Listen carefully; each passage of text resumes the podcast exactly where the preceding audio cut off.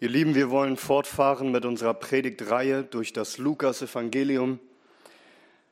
Und so lade ich euch ein, die Heilige Schrift mit mir aufzuschlagen zum Lukas-Evangelium Kapitel 21. In unserem Studium durch das Lukas-Evangelium sind wir angelangt in Lukas Kapitel 21 und wir lesen heute miteinander die Verse 20 bis 24. Lukas 21 ab Vers 20. Und was wir hören, sind Worte des Sohnes Gottes.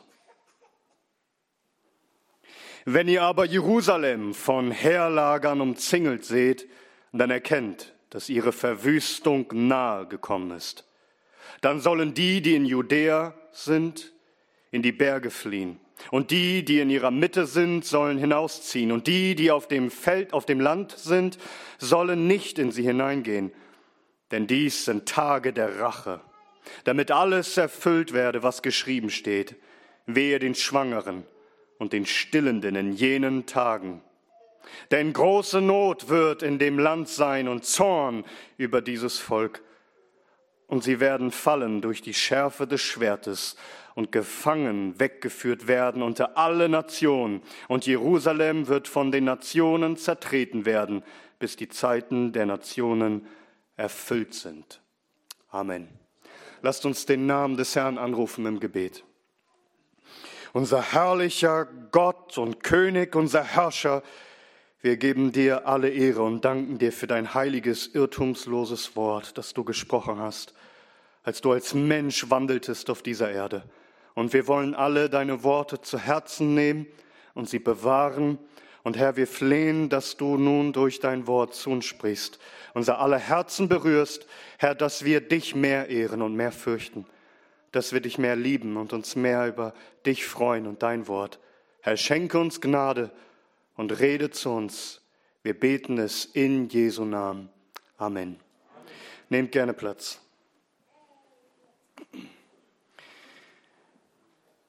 Wir hörten in den Versen zuvor, wie der Herr Jesus Christus prophezeite, seinen Jüngern voraussagte, dass der Tempel in Jerusalem zerstört werden wird.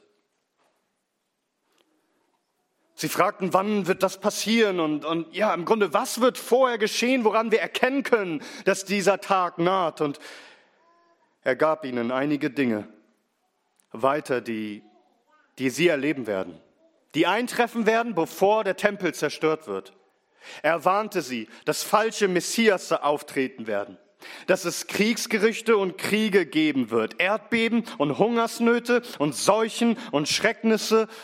Und letztes Mal hörten wir, dass Verfolgung kommen würde, dass die Jünger von allen Menschen gehasst werden würden, dass sie sie gefangen nehmen, ja, dass sie sie töten werden. Wir haben uns intensiv mit diesen Dingen beschäftigt und mussten feststellen anhand der Heiligen Schrift, und anhand der Geschichtsschreibung aus dieser Zeit, dass all das eingetroffen ist. Dass das, was Christus vorausgesagt hat, ganz genau so eingetroffen ist. Dass Christus in Wahrheit prophezeite. Alles, was er ankündigte, kam ganz genau so vor 70 nach Christus, bis der Tempel zerstört wurde. Dass der Tempel zerstört werden würde, hatten wir schon in Lukas 19 gelesen. Erinnert ihr euch? Da ist es, und als er sich der Stadt näherte, die Stadt sah, weinte er über sie und sprach, wenn du doch erkannt hättest und wenigstens an diesem deinem Tag, was zu deinem Frieden dient. Jetzt aber ist es vor deinen Augen verborgen. Denn Tage werden über dich kommen, da werden deine Feinde einen Wall gegen dich aufschütten und dich umzingeln und dich von allen Seiten bedrängen und sie werden dich dem Erdboden gleich machen und deine Kinder in dir zu Boden strecken und werden in dir nicht einen Stein auf dem anderen lassen, darum, dass du die Zeit deiner Heimsuchung nicht erkannt hast. Nun, ungläubige Wissenschaftler und ungläubige Theologen sagen diese Worte von Christus, die müssen ihn im Nachhinein viel später in den Mund gelegt worden sein, denn was er hier sagt, ist ganz genauso bis ins kleinste Detail eingetreten. Und das kann ein Mensch doch nicht voraussehen. Nein, Christus ist nicht irgendwer. Er überschreitet deinen beschränkten Horizont, er sprengt deine Vorstellungskraft. Er, er ist der Sohn Gottes, der die vollkommene Wahrheit spricht und uns voraussagt, was auf uns zukommt. So sagt Christus von sich selbst in Johannes 3. Der, der von oben kommt, das ist er selbst. Er ist über allen. Und der, der von der Erde ist, ist von der Erde und redet von der Erde. Aber der, der aus dem Himmel kommt, er ist über allen und was er gesehen und gehört hat, das bezeugt er euch. Und so bezeugt er uns sein übernatürliches himmlisches Wissen. 40 Jahre bevor es eintreffen sollte, prophezeit er uns in Wahrheit, was geschehen würde. Der Tempel, Jerusalem, all das wird zerstört, was kein Jude für möglich gehalten hätte. Schauen wir in unserem Predigtext, Vers 20. Wenn ihr aber Jerusalem von Herlagern umzingelt seht, dann erkennt, dass ihre Verwüstung nahe gekommen ist. Also Christus kündigt an, dass die Jünger etwas sehen werden. Sie werden etwas sehen. Wenn ihr Jerusalem von Herlagern umzingelt seht, das ist etwas, das geschehen wird, während ihr noch lebt. Etwas zu euren Lebzeiten, was passieren wird. Ihr werdet sehen, dass Heere von Soldaten kommen und dass sie die Stadt Jerusalem umzingeln. Und wenn ihr das seht, dann sollt ihr erkennen, dass ihre Verwüstung nahegekommen ist. Der, der Stadtname Jerusalem im Hebräischen und im Griechischen ist feminin, ist weiblich, also ihre, ihre Verwüstung, die, die Verwüstung von Jerusalem, die Zerstörung ist nahegekommen. Wenn ihr Heerlager die Stadt umzingelt seht. Und was sollen die Jünger dann tun? Wenn sie das sehen? Vers 21. Dann sollen die, die in Judäa sind, die äh, in, ja, in die Berge fliehen und die, die in ihrer Mitte, also in der Mitte der Stadt sind, sollen hinausziehen und die, die auf dem Land sind, sollen nicht in sie, in die Stadt hineingehen. Also, wenn ihr das seht, dass diese Herlager kommen, dann seht zu, verlasst die Stadt. Und wenn ihr im Umfeld seid, in Judäa, flieht in die Berge, und wenn ihr irgendwie im Vorort, in den Dörfern seid, geht nicht in die Stadt hinein. Haut ab, so schnell es geht. Flieht in die Berge. Aber warum? Was passiert denn? Warum sollen sie fliehen? Vers 22, denn dies sind Tage der Rache, damit alles erfüllt würde, was geschrieben steht. Warum soll man fliehen? Weil normalerweise würde man als Mann nicht fliehen. Man würde sich versammeln, um zu kämpfen für die Stadt, für die Familie, für das Volk. Also eigentlich müssten sie sich doch alle versammeln, aber nein, sie sollen fliehen. Warum? Weil Gott seine Rache beschlossen hat und sie senden wird über Jerusalem. Kämpfen ist zwecklos. Es wird sich alles erfüllen, was geschrieben steht. In Bezug auf die Rache Gottes über Jerusalem, über sein Volk. Und wo wollten wir da anfangen? Alles aufzuzählen, was im Alten Testament steht, über Gottes Rache, über sein Volk, wenn sie nicht umkehren. Wir könnten schauen vom ersten Buch bis zum letzten und ich will euch nur ein paar Auszüge nennen. In 5. Mose 28, da ist die Rede von dem Fluch Gottes über Israel, wenn es ihm untreu werden würde. Und da heißt es ab Vers 15. Es wird aber geschehen, wenn du der Stimme des Herrn deines Gottes nicht gehorchst, indem du darauf achtest, alle, äh, nicht, nicht, also nicht gehorchst, indem du darauf achtest, alle seine Gebote und seine Satzungen zu tun, die ich dir heute gebiete, so werden alle diese Flüche über dich kommen und dich treffen. Verflucht wirst du sein in der Stadt und verflucht wirst du sein auf dem Feld. Und dann ab Vers 49, der Herr wird aus der Ferne vom Ende der Erde her eine Nation gegen dich herbeiführen so wie der Adler fliegt, eine Nation, deren Sprache du nicht verstehst, eine Nation mit hartem Angesicht, die Person des Greises nicht ansieht und des Knaben sich nicht erbarmt, und die, die die Frucht deines Viehs und die Frucht deines Landes verzehren wird, bis du vertilgt bist, die dir weder Getreide noch Most noch Öl, noch das Geworfene deiner Rinder, noch die Zucht deines Kleinviehs übrig lassen wird, bis sie dich zugrunde gerichtet hat. Und jetzt hör mal und sie wird dich belagern in allen deinen Toren, bis deine Mauern, die hohen und festen, auf die du vertraust, in deinem ganzen Land gefallen sind. und sie wird dich belagern in allen deinen Toren, in, denen deinem, in deinem ganzen Land, das der Herr dein Gott dir gegeben hat. Und jetzt hör ganz genau zu. Und in der Belagerung und in der Bedrängnis, womit dein Feind dich bedrängen wird, wirst du die Frucht deines Leibes essen, das Fleisch deiner Söhne und deiner Töchter, die der Herr dein Gott dir gegeben hat. Lesen wir weiter ab Vers 63. Und es wird geschehen, so wie der Herr sich über dich freute, über euch freute, euch Gutes zu tun und euch zu mehren, so wird der Herr sich über euch freuen, euch zugrunde zu richten und euch zu vertilgen. Und ihr werdet herausgerissen werden aus dem Land, wohin du kommst, um es in Besitz zu nehmen.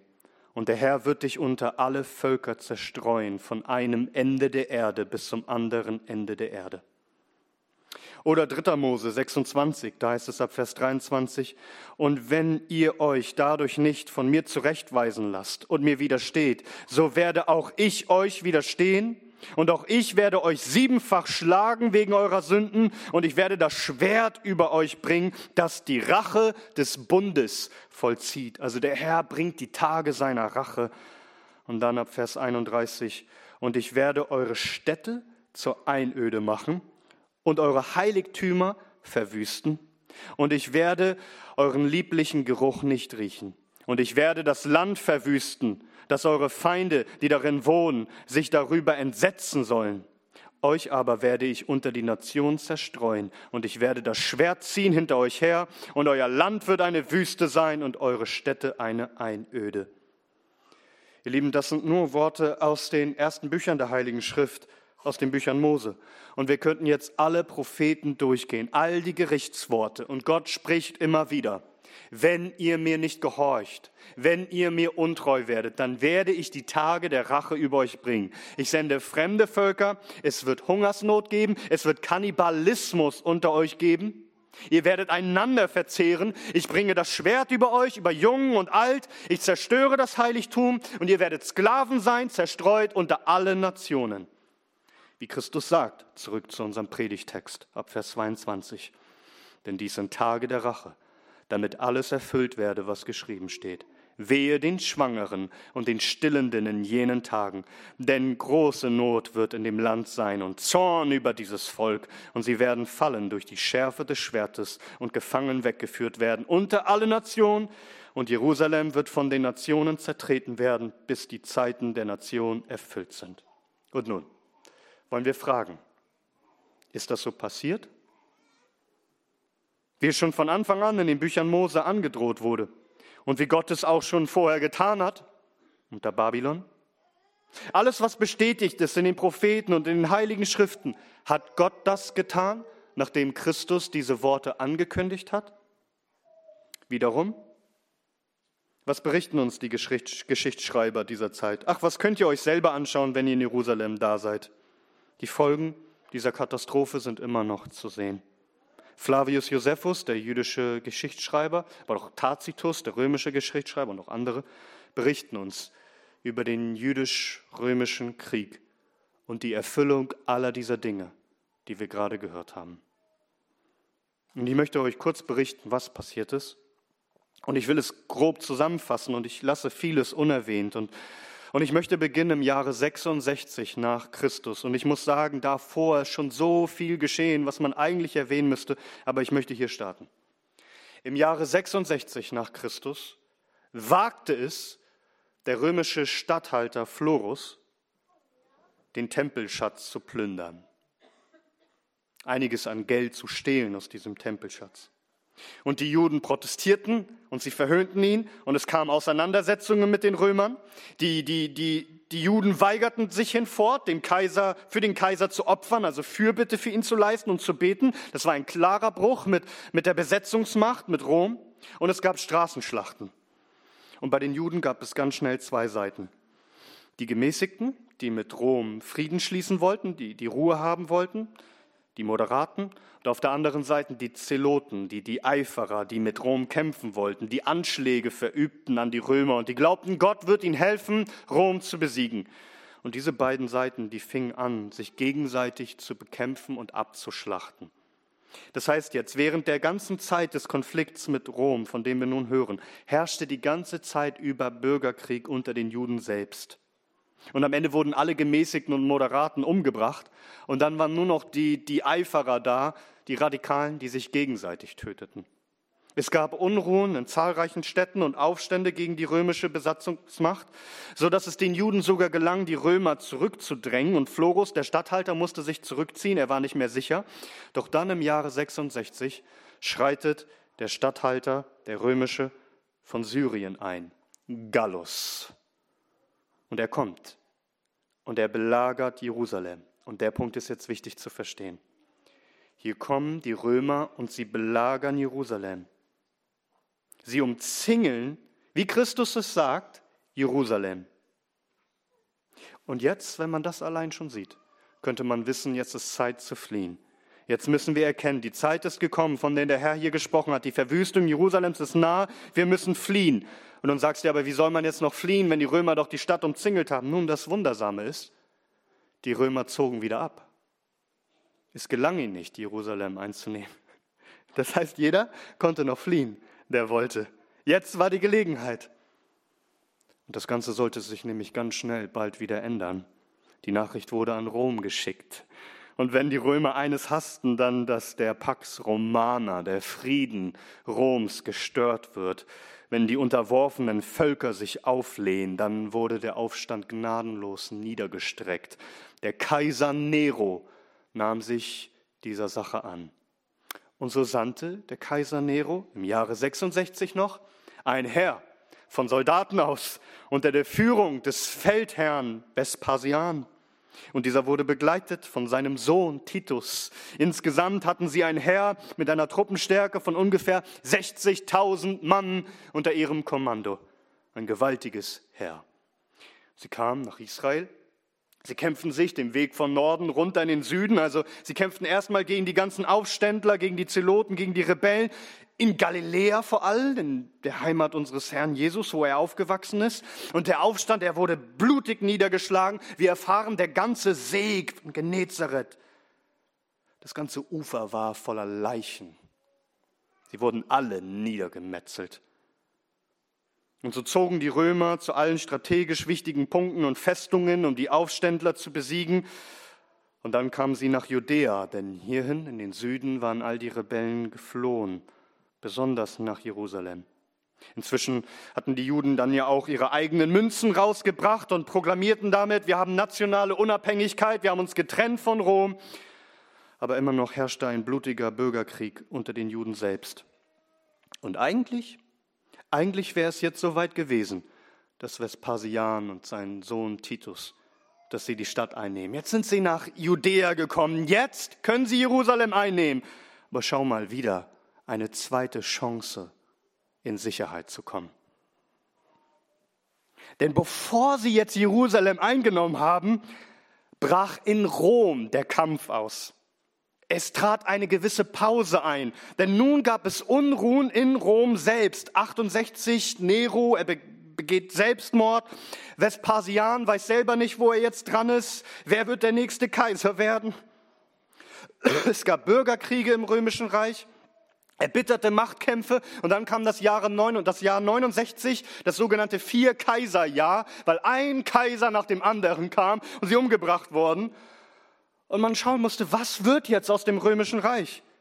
Es kam zu ungefähr zu einer einjährigen Unterbrechung dieses Krieges hier in Judäa, weil man nicht wusste, was aus dem römischen Reich selbst wird. Und das Unfassbare geschah, was niemand ahnte. Außer Josephus. Aber sonst hat es niemand gedacht. 69 nach Christus wurde Vespasian selbst zum Kaiser ausgerufen. Und als neuer Kaiser hatte er ganz andere Dinge zu tun, nämlich seinen Thron zu festigen. Und so befahl er nun seinem Sohn Titus als Oberbefehlshaber, diesen Feldzug gegen die Juden zu Ende zu bringen. Eigentlich sagte man schon, könnte man die Juden sich einfach selber abschlachten lassen, denn bei ihnen gab es so viel Mord und Totschlag, der ganze Tempelbezirk war ein blutiges Schlachtfeld. Titus nun, der Sohn des neuen Kaisers, Er begann mit der Belagerung Jerusalems im Frühling 70 nach Christus, genau am Passafest. Laut Flavius Josephus, also dem jüdischen Geschichtsschreiber, der bei all dem dabei war, der Titus begleitete, er schreibt, dass ungefähr drei Millionen Menschen in Jerusalem waren. Die kamen von überall her. Und nun kommen die Römer mit ihren verschiedenen Legionen und umzingeln die Stadt. Sie lagerten sich um die Stadt, sie bauten Türme auf und, und nutzten Katapulte und Rammböcke und schütteten einen Wall auf und acht Kilometer lang ungefähr war dieser Belagerungswall. Sie eroberten gewisse Regionen und im Grunde hatten sie nun das Zentrum der Stadt umzingelt mit dem Ziel, die Stadt auszuhungern, die Männer darin zu schwächen und alle, die flüchteten aus der Stadt, wurden gekreuzigt, damit alle es sehen, was passiert mit ihnen. Die Hungersnot war heftig. Josephus beschreibt es ausführlich in seinem Buch Der jüdische Krieg. So viele Leute starben an dieser Hungersnot und auch Seuchen brachen aus. Die Leute waren zu schwach, so sagt Josephus, überhaupt ihre eigenen Menschen zu begraben. Er beschreibt Familienmitglieder, solche, die sich lieb hatten, haben sich gegenseitig verprügelt, um einen das Essen, was noch da war, aus der Hand zu reißen. Und überall lieferten, liefen Männer rum, die ein Haus nach dem anderen plünderten und alle durchsuchten und selbst die Toten durchsuchten. Und große Verzweiflung brach aus. Die, die Männer haben angefangen, ihre Gürtel und ihre Schuhsohlen zu essen. Und ja, das Elend lässt sich kaum beschreiben. Und Josephus, er sagt, er muss etwas berichten, wovon er sagt, dass er am liebsten darüber gar nicht schreiben würde, weil es so unfassbar grässlich ist, dieser Vorfall. Christus sagt doch in Vers 23, wehe den Schwangeren und den Stillenden in jenen Tagen, denn große Not wird in dem Land sein und Zorn über dieses Volk. Josephus berichtet uns von einer Maria, Tochter des Eleazar eine sehr, sehr wohlhabende und reiche Frau, die nach Jerusalem geflohen ist, um in der Hoffnung, dort in Sicherheit zu sein. Und diese Mutter, so sagt er, hatte einen Säugling, den sie stillte. Und Josephus berichtet nun Folgendes, ich lese vor. Sie packte ihr Kind, ein Knäblein, das noch die Mutterbrust sog und sprach, O unglückliches Geschöpf, im Kriege, in Hungersnot und Aufruhr geboren, für was von diesen dreien soll ich dich denn aufsparen? Bei den Römern sind wir nur Sklaven, wenn wir unter ihren Händen nicht sterben müssen. Der Sklaverei aber droht schon der Hunger zuvorzukommen, und schrecklicher als beide sind unsere Rebellen. Nun wohl an, werde jetzt meine Speise für deine Mutter, ein blutiges Gespenst, ein Rachegeist für die Aufrührer, eine Schreckenssage für die ganze Welt, in der sich das ganze Leidensmeer der Juden erschöpfen soll. Mit diesen Worten schlachtete sie ihr Söhnlein, brät es dann und verzehrte davon die Hälfte, den Rest wickelte sie ein, um ihn noch aufzusparen. Gleich waren auch wieder die Rebellen zur Stelle, weil sie den Duft vernahmen. Ja, und sie drohten die Frau augenblicklich niederzustechen, wenn sie nicht das angerichtete Mahl herausrücken sollte. Ich habe euch, antwortete die Frau, noch ein schönes Stück aufbewahrt. Bei diesen Worten nahm sie die Decke von dem Überbleibsel des Kindes. Und Josephus berichtet uns, dass die Banditen, diese bösen Männer, selbst sie zitterten vor Schreck und konnten dem Anblick ihrer Augen nicht glauben. Voller Abscheu und Entsetzen wandten sie sich ab. Und die Kunde davon breitete sich aus in der ganzen Stadt. Und es wird berichtet, dass die Menschen die beneideten, die schon gestorben waren. Und auch zu den Römern kam dieses Wort. Und es heißt, sie konnten nichts anderes tun, als ihren Kopf zu schütteln vor Entsetzen. Und es heißt, ihr Hass wurde umso größer über dieses Volk. Und in allen war klar, dieses Volk hat das Gericht verdient und sie werden die Stadt vernichten, dass nichts mehr von ihnen übrig bleibt. Ja. Und im Jahre 70 gelang es den Römern, in den Tempelbezirk einzudringen.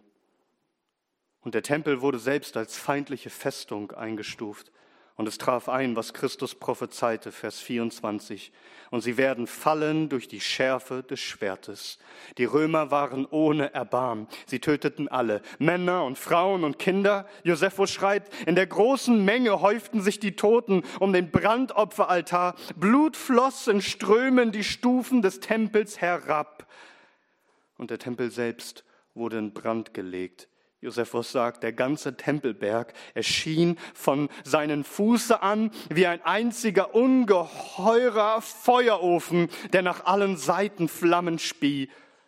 Dann hatte es aber wiederum den Anschein, als ob die Blutbäche das Feuer erstickten müssen. Der Tempel wie ein Meer von Feuer und Blut. Und dann, am 7. September, Jahre 70, war die Stadt vollkommen in die Hände der Römer gefallen. Flavius Josephus berichtet uns, dass circa 1,1 Millionen Menschen ums Leben kamen. Kannst du dir das vorstellen? Ich weiß nicht, ob du dir bewusst bist, wie viele Menschen das sind. In der gesamten Stadt Frankfurt sind es ungefähr 750.000. Verstehst du? Mit wie vielen Toten wir es hier zu tun haben, es ist unvorstellbar. Sie alle kamen um mit der Schärfe des Schwertes, wie Christus sagte. Und folgendes geschah. Nochmal Vers 24. Und sie werden fallen durch die Schärfe des Schwertes und gefangen weggeführt werden unter alle Nationen. Die meisten Rebellen wurden hingerichtet, starke Gefangene zur Arbeit gezwungen und andere für Shows mit Gladiatoren, den wilden Tieren vorgeworfen. Und Josephus sagt, die Zahl sämtlicher Kriegsgefangener, die während des ganzen Feldzugs gemacht wurden, waren ungefähr 100.000 Menschen. 97.000. Sie wurden als Sklaven verteilt unter allen Nationen, wie Christus sagt. Es traf ganz genau so ein, wie er es sagte. Und sie werden fallen durch die Schärfe des Schwertes und gefangen weggeführt werden unter alle Nationen und Jerusalem wird von den Nationen zertreten werden.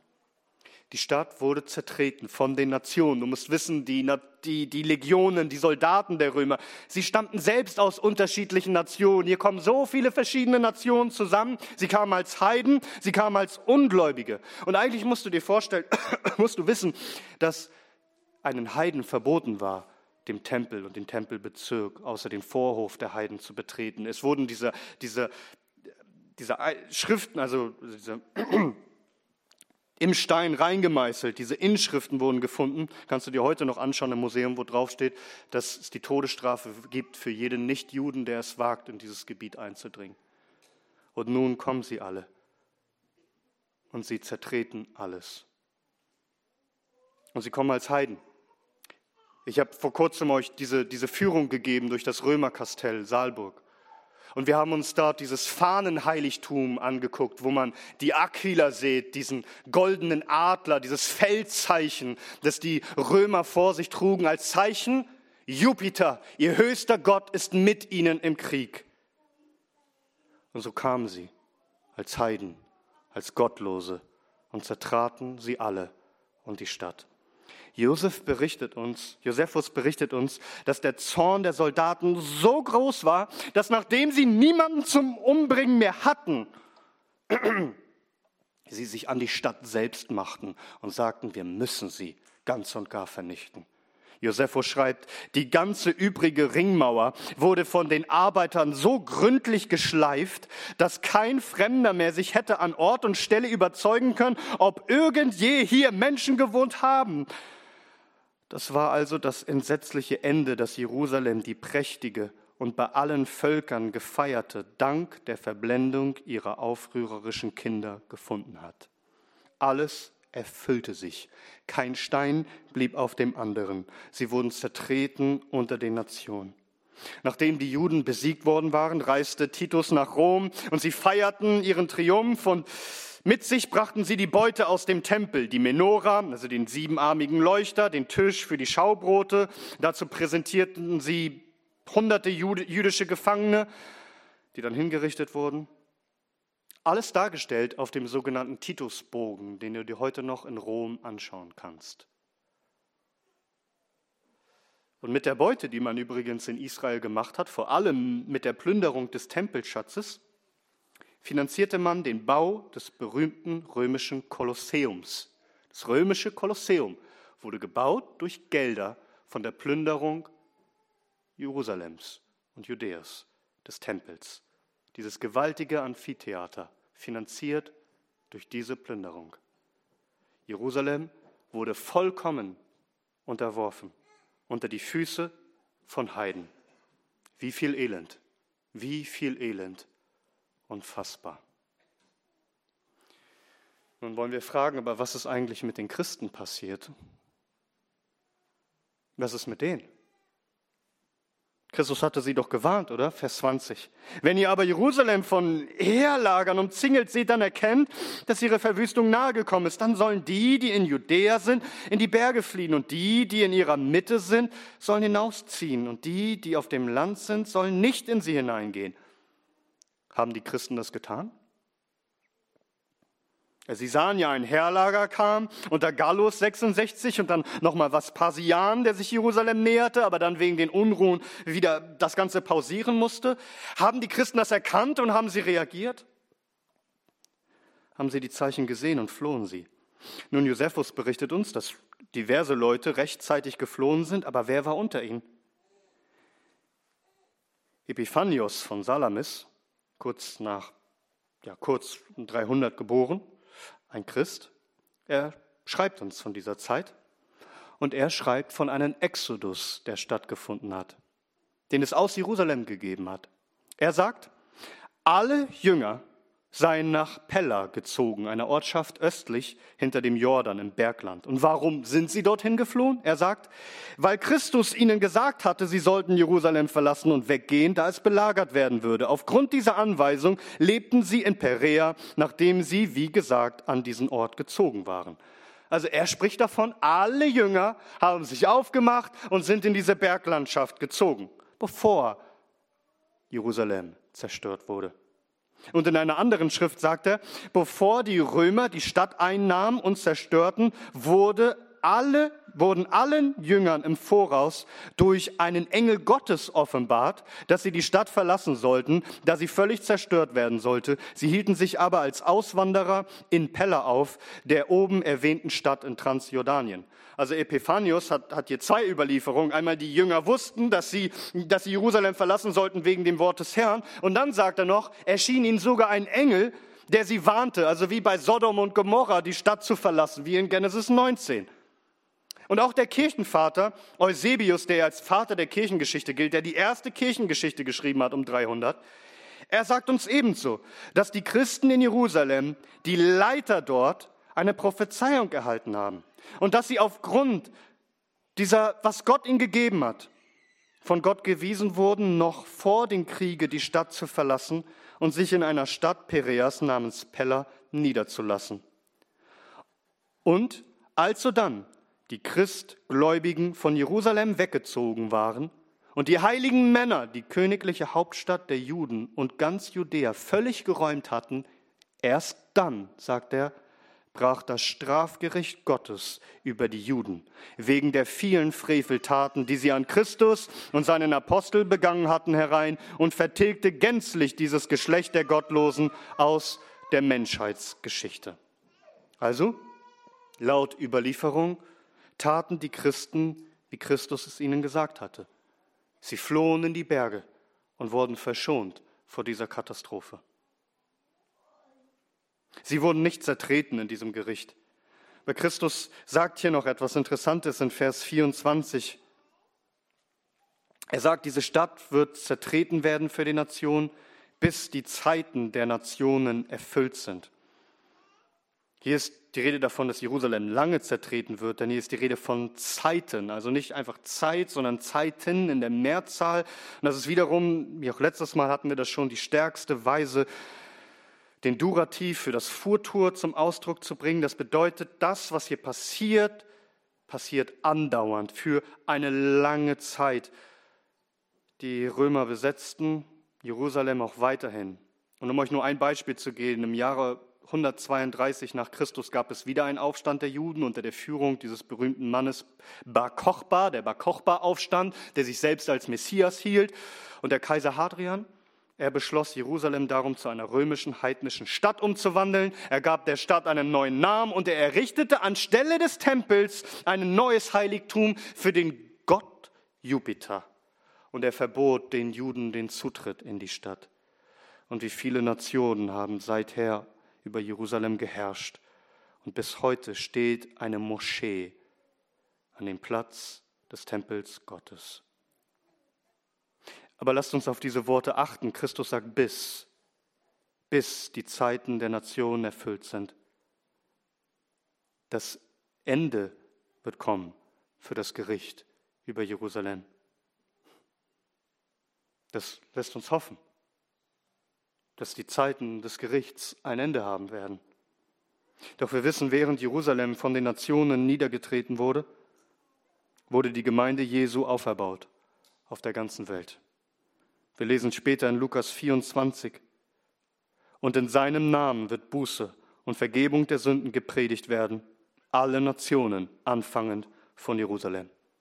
Und am Ende von Apostelgeschichte 28 lesen wir, denn das Herz dieses Volkes ist dick geworden. Und mit den Ohren haben sie schwer gehört und ihre Augen haben sie geschlossen, damit sie sich nicht etwa, damit sie nicht etwa mit ihren Augen sehen und mit ihren Ohren hören und mit dem Herzen verstehen und sich bekehren und ich sie heile, so sei euch nun kund, dass dieses Heil Gottes den Nationen gesandt ist, sie werden auch hören. Dass Jerusalem zertreten wurde, dient letztendlich zum Aufbau der weltweiten Gemeinde Jesu. Genauso beschreibt es Paulus in Römer 11. Er sagt in Römer 11 ab Vers 25, denn ich will nicht, Brüder, dass euch dieses Geheimnis unbekannt sei, damit ihr nicht euch selbst für klug haltet, dass Israel zum Teil Verhärtung widerfahren ist, bis die Vollzahl der Nationen eingegangen ist. Und so wird ganz Israel errettet werden. Das Heil ging zu allen Nationen und die Gemeinde Jesu aus Juden verstreut in allen Nationen und auch Heiden wurde aufgebaut. Nun, was sollen wir nun aus all dem Gehörten jetzt lernen, was wir aus Gottes Wort von Christus selbst gehört haben? Zunächst einmal, erstens, was du mitnehmen solltest aus diesem Text von heute Abend ist erstens, es sollte dich führen zur Bewunderung Jesu Christi dass sein Wort wahr ist und alles absolut zuverlässig, wahrhaftig ist, was er spricht, dass du seine Worte ernst nimmst und alles glaubst, was er zu sagen hat.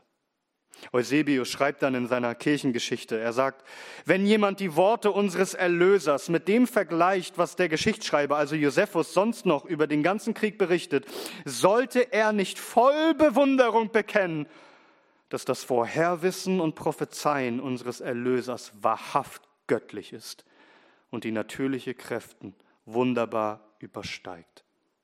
Siehst du es nicht? Dass alles bis ins kleinste Detail eintrifft, dass es haargenau so kommt, wie er es prophezeit hat. Sein Wort, und zwar jedes Wort, ist absolut glaubwürdig und vertrauenswürdig und zuverlässig und darum bewundere diesen Herrn aller Herren beuge dich vor seiner Weisheit und nimm jedes Wort an, das er zu dir spricht. Zweifle nicht, auch nicht an dem geringsten Wort, was er zu dir spricht. Der allmächtige Gott und Vater spricht aus dem Himmel, dieser ist mein geliebter Sohn, auf den sollt ihr hören. Tust du das? Kommst du zu ihm und wirfst dich nieder und sagst jedes Wort, das von dir kommt, ich will es annehmen und ich will es tun. Denn ich weiß ganz gewiss, dass alles, was du sagst, eintrifft. Und wenn dein Wort mir was sagt und wenn es mir etwas verspricht, so will ich nicht zweifeln. Denn alles, was du bisher gesagt hast, ist eingetroffen und auch alles andere wird kommen.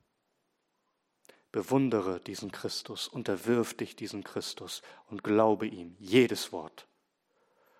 Aber zweitens auch, Bewundere seine Langmut und seine Geduld. Eusebius schreibt wieder in seiner Kirchengeschichte, er sagt, Nichts dürfte den Berichten über das schwere Schicksal beizufügen sein, von welchem das ganze Volk heimgesucht wurde nach dem lauten Verlangen der Judenmasse, den Räuber und Mörder von Tode freizusprechen und den Urheber des Lebens von ihnen zu nehmen. Doch ist es wohl am Platze. Er sagt, etwas muss ich noch sagen, noch als Beweis der barmherzigen und allgütigen Vorsehung zu erwähnen, dass diese noch volle 40 Jahre nach dem an Christus verübten Frevel mit der Vernichtung des jüdischen Volkes zurückhielt.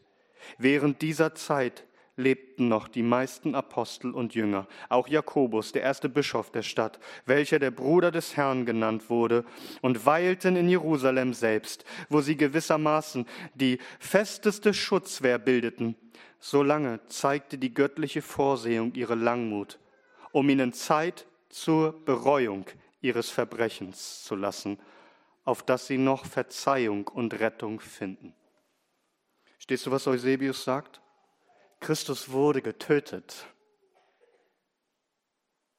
In dem Moment, wo das passiert ist, hätte nicht einfach der, der Vorhang im Tempel in zwei gerissen werden sollen, sondern eigentlich hätten sie allesamt in einem Moment auseinandergerissen werden sollen. Sie alle, die aufriefen, kreuzigt ihn, die ihn ablehnten, den Sohn Gottes, den Vollkommenen. 40 Jahre lang hat er ihnen diese Gnade gegeben. Und die Apostel predigten in Jerusalem und in Judäa und in Galiläa und überall. Wie viel Zeit hatten sie, doch umzukehren und Buße zu tun und gerettet zu werden? Wie groß, wie barmherzig und wie geduldig ist die Gnade des Herrn. Auch über dein Leben Müsste der Herr dich nicht auf der Stelle zerreißen? Und hätte er es nicht schon lange tun müssen? Und wie lange wartet er und ist geduldig und barmherzig mit dir? Wann wirst du umkehren? Wann wirst du wirklich von Herzen Buße tun? Umkehren von deinen bösen Wegen, dass er dich nicht zerreiße und es keinen Helfer für dich gibt. Heute, wenn du seine Stimme hörst, verhärte dein Herz nicht Kehre um von deinen Sünden und werde gerettet. Willst du nicht umkehren? Ich sage dir drittens, fürchte seinen Zorn. Denn schau mal, was lernen wir denn aus der Zerstörung Jerusalems? Dass Gottes Zorn, dass seine Rache, das, das er straft, dass all das real ist. Manche sagen, ah, das hat er getan im Alten Testament. Verstehst du nicht, dass Christus es ankündigte, dass dies der Sohn Gottes selbst, dass wir hier im neuen Bund sind? Im Neuen Testament? Und er es ankündigt, dass das passieren wird über alle, die nicht umkehren? Oh, Gott hat sich nicht geändert. Er ist derselbe gestern, heute und in alle Ewigkeit. Und er ist der dreimal Heilige und damit auch der zürnende Gott, der keinesfalls ungestraft lässt. Hat nicht Johannes der Täufer der Volksmenge angekündigt? In Lukas Kapitel 3 haben wir es nicht gelesen. Otternbrut, wer hat euch gewiesen, den kommenden Zorn zu entfliehen? Der Zorn, er kommt. Und er kam über Jerusalem. Er hat die ganze Stadt in Feuer getauft. Millionen von Toten. Das ist die Rache Gottes. Das ist die Rache Gottes. Wir haben es doch gelesen in unserem Predigtext, Vers 22.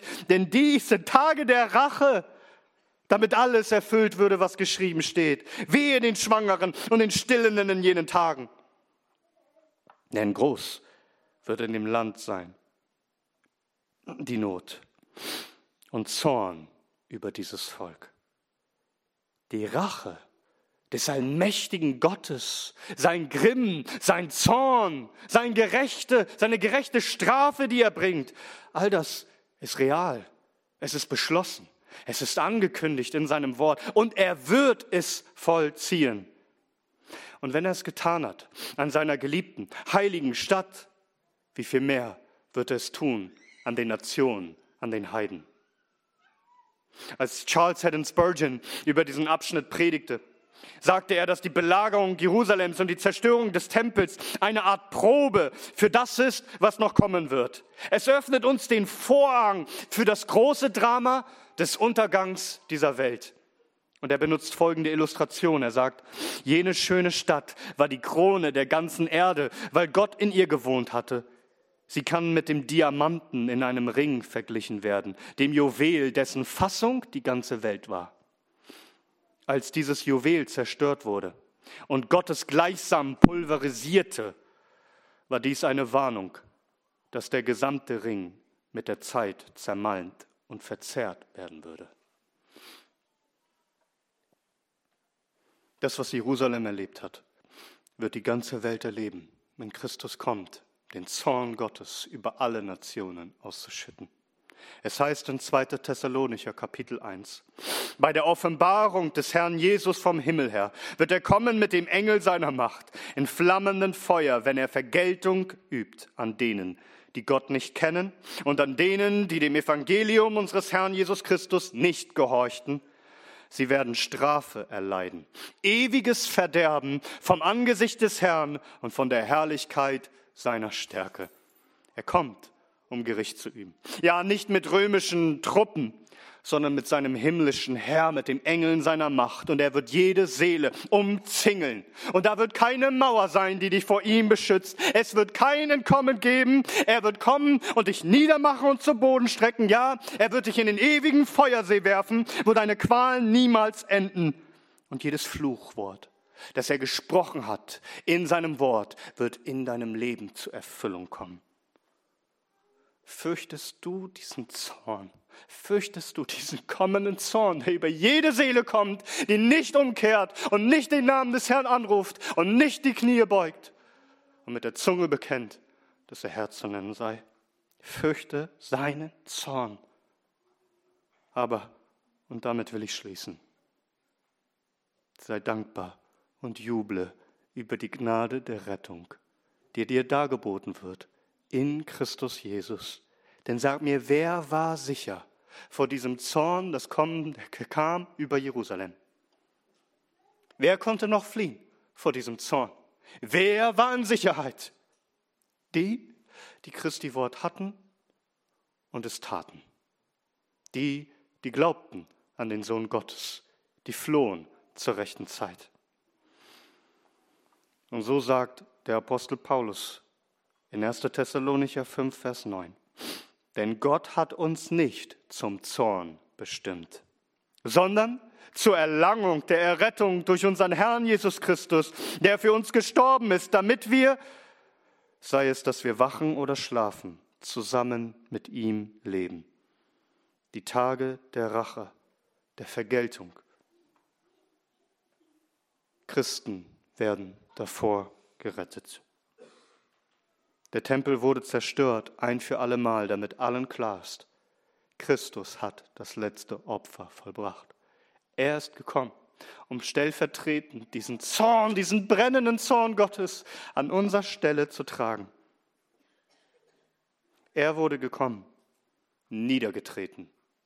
Er wurde gekommen, zerschlagen, damit wir es nicht werden von dem allmächtigen und gerechten Gott sondern dass er uns vergibt, so dass wir fliehen und nicht in die Berge, sondern fliehen zu Christus selbst, dass wir finden bei ihm ewige Sicherheit und Heil, weil wir seinem Wort glauben und tun wollen, was er sagt. Welch eine Gnade, welch eine Rettung, die dir auch hier heute Abend neu dargeboten wird. Und ich bitte dich an Christi statt, lass dich versöhnen mit Gott. Kehre um, solange du noch kannst, und fliehe vor dem kommenden Zorn Gottes, denn bei ihm, unseren Erlöser, findest du reiche Vergebung, ewige Gnade und ewiges Leben. Darum gepriesen sei unser mächtiger Erlöser, der Herr Jesus Christus, unsere sichere Burg, unser sicherer Fels, denn in ihm haben wir die Erlösung. Gepriesen sei sein Name von Ewigkeit zu Ewigkeit. Amen.